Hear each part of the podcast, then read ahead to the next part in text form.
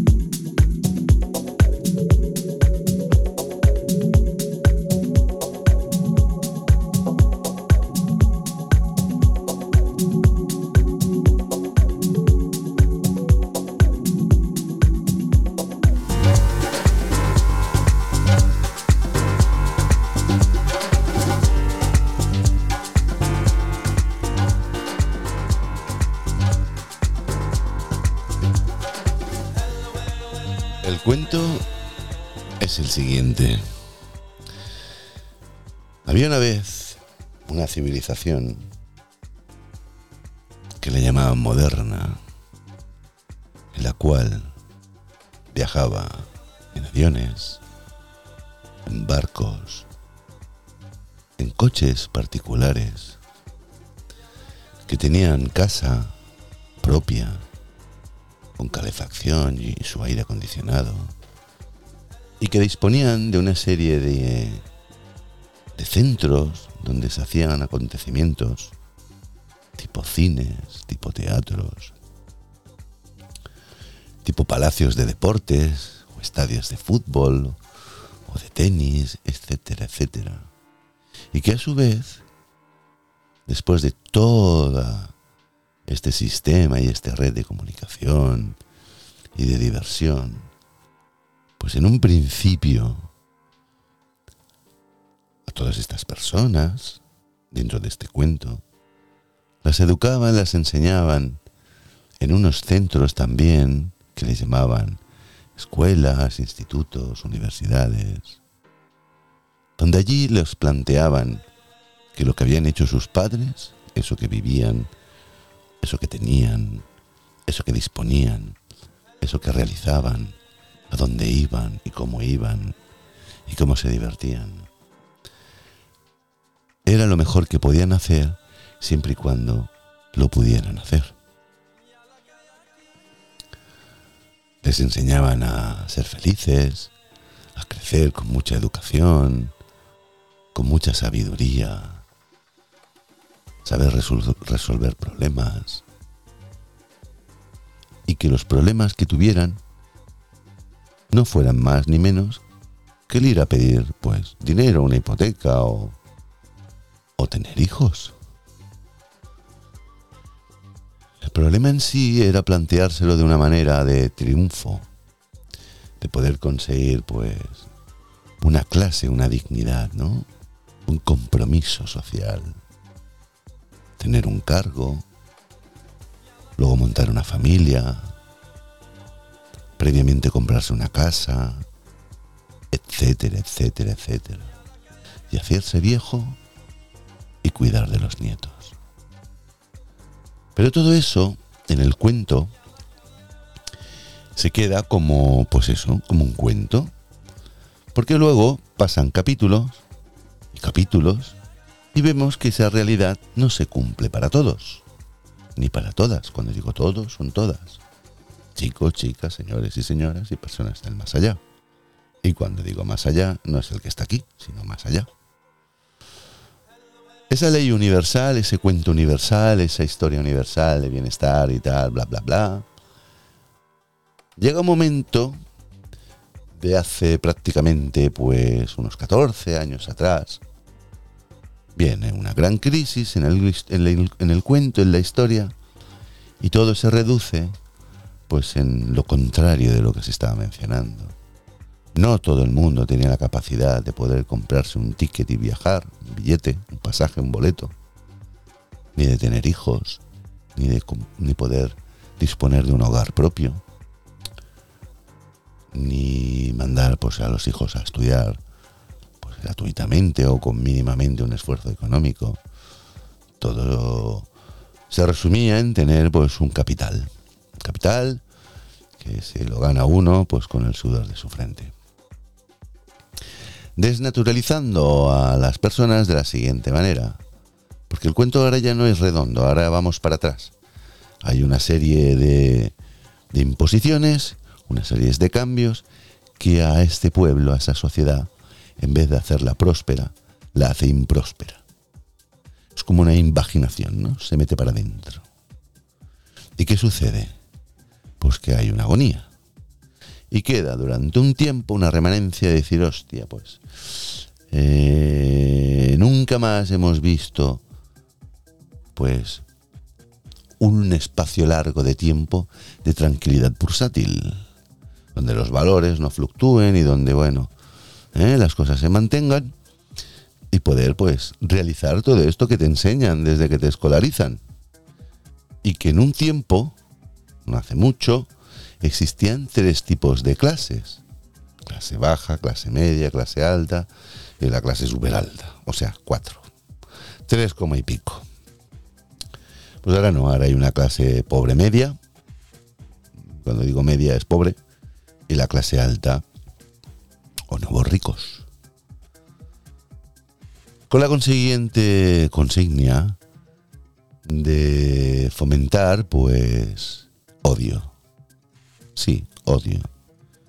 Y el cuento empieza como a desformarse, no es un cuento redondo, no es un cuento en el cual te sientas a gusto escuchándolo, ¿no? Pero resulta que ya no es un cuento, es una experiencia, es una vivencia, es una realidad. Resulta que de ese cuento de estar en páginas se empieza a materializar y ves una serie de consecuencias raras, muy raras. Un hombre se, se come un murciélago y viene otra segunda gran crisis. Una crisis económica, pero sanitaria. Pero es económica. Donde no se vuela, ni se compran casas, ni hay más nacimientos, ni hay más prosperidad, ni hay más dinero, no hay nada. Tan solo mucho miedo. Mucho, mucho, mucho miedo. Entonces ya no es un cuento. Es una historia de terror. En el cual hay una preparación social muy fuerte y una consistencia en ¿podemos morir? Porque todos somos frágiles ante algo que desconocemos, pero que está ahí. Es la segunda gran crisis, pero es que ahora falta la tercera y última del cuento. Este cuento ahora falta arrancar hojas. Y arrancar hojas significa mutilar. Y mutilar significa disminuir el volumen de lo que fuera. Aquello o aquella, o eso o esa. Cosa, persona o animal. O entidad. O sociedad.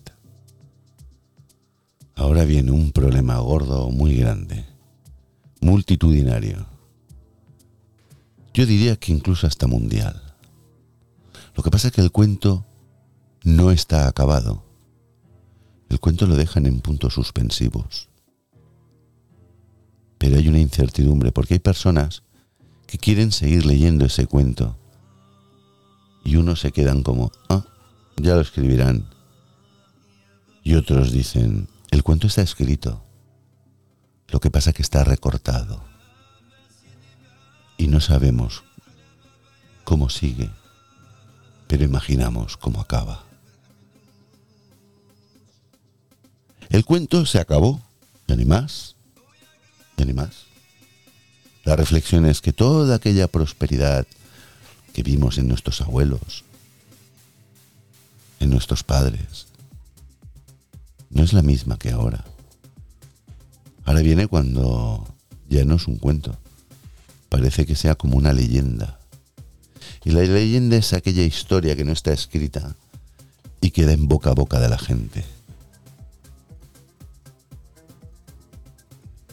Hubo una vez otro cuento en que nos decían que todos éramos hermanos y que la paz y el amor era, era lo más maravilloso que te podía pasar.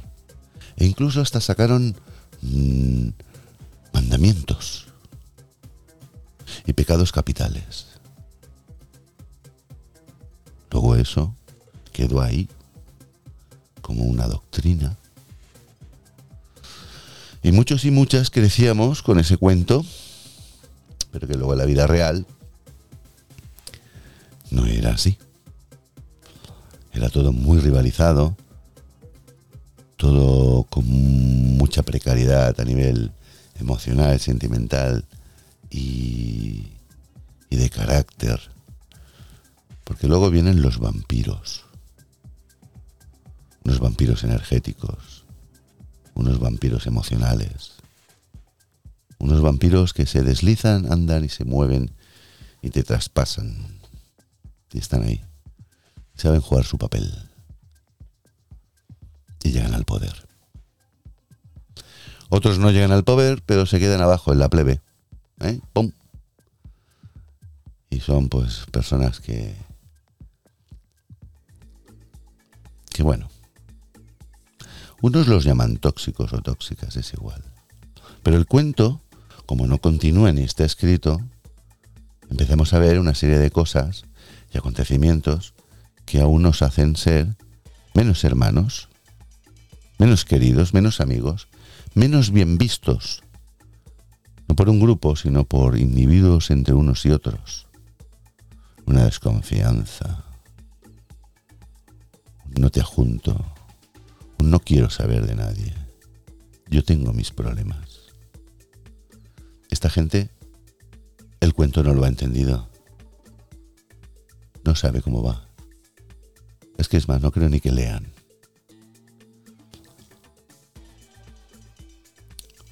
Yo dejo ahora aquí esta historia porque no hay que darle muchas más vueltas. Al fin y al cabo es un cuento. ¿Un cuento? Ahora, si te lo cuenta tu abuela o tu abuelo, te puedes dormir. O no, o a lo mejor coges insomnio. O no tu abuela, tu abuelo, tu padre, tu madre, o tu hermano, o tu amiga, o tu mujer, o tu hijo, o tú mismo a ti mismo.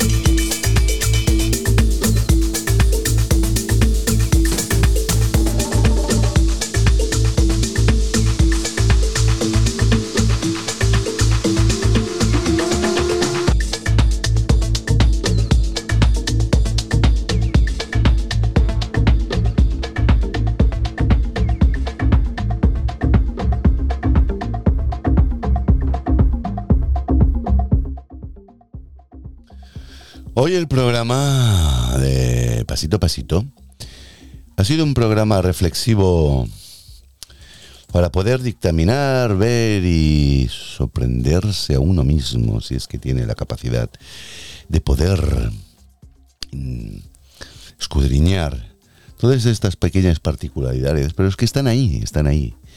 Es un cuento fino, filipino, vamos a decirlo así, fino filipino, pero que no os extrañéis que alguna cosa tenga algo de razón. Así que descansar, plantearos que la información no siempre tiene que ser tan clara, tan concisa o lacónica. La información puede ser como, yo te dejo ahí una serie de ecuaciones, despeja la X.